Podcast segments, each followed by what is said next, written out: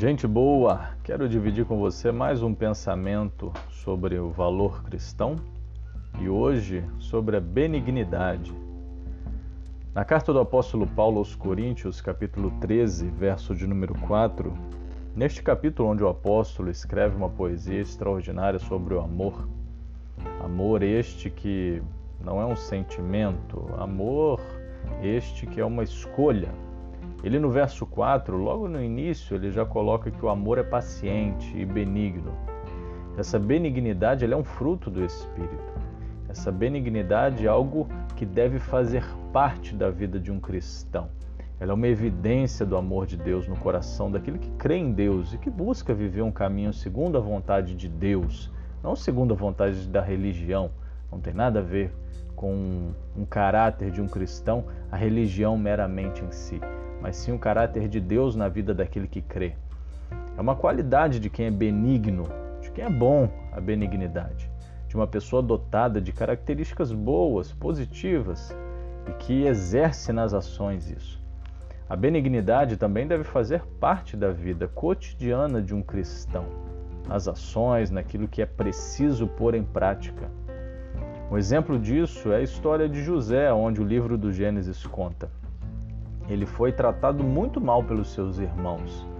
Mas anos depois, muito tempo depois, após ele ser vendido como escravo e na situação estar como um governante agora do povo egípcio, ele se depara num momento de frente com seus familiares, com seus irmãos. No momento de fome, em outra terra, seus irmãos, seus familiares são levados até o Egito e se colocam, são postos diante de José, frente a frente com ele. E naquela situação, possivelmente ali tensa, constrangedora, principalmente para os irmãos de José, pelo poder que José tinha, a autoridade que ele tinha de punir a seus irmãos, de pagar o mal com o mal, de dar a eles o troco daquilo que possivelmente eles haviam feito ele passar, ele escolheu agir de forma diferente. No livro do Gênesis, capítulo 50, verso 21, ele fala: Eu cuidarei de vocês e dos seus filhos. Vocês estão precisando? Eu vou cuidar de vocês. Não importa aquilo que passou. Eu vou agir agora de forma diferente. Por quê? Porque no coração de José havia o amor de Deus, havia o fruto do Espírito, havia essas evidências do amor de Deus no coração dele. Ele estava dotado de características boas. Então ele escolhe cuidar dos irmãos dele, dos filhos dos irmãos dele. Ele disse isso de forma benigna. Mas há uma, um pensamento interessante, uma diferença bem distinta entre, entre benignidade e bondade. Eu quero partilhar isso com você rapidinho. Ambas as palavras elas podem ser consideradas sinônimos, algo parecido. Mas de acordo com a Bíblia, quando a gente olha para o texto bíblico, as duas apresentam diferenças. As duas apresentam entendimentos e aplicabilidade diferente.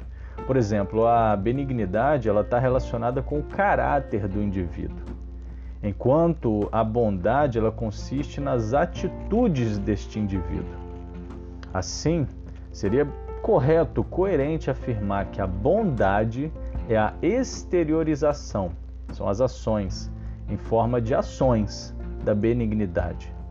Então, agir bondosamente é coerente com ter benignidade no coração. Uma coisa estimula a outra. Eu tenho aquilo como um caráter na minha vida, a benignidade, então ela me impulsiona a agir de forma bondosa, a praticar boas ações. Que seja assim na sua vida.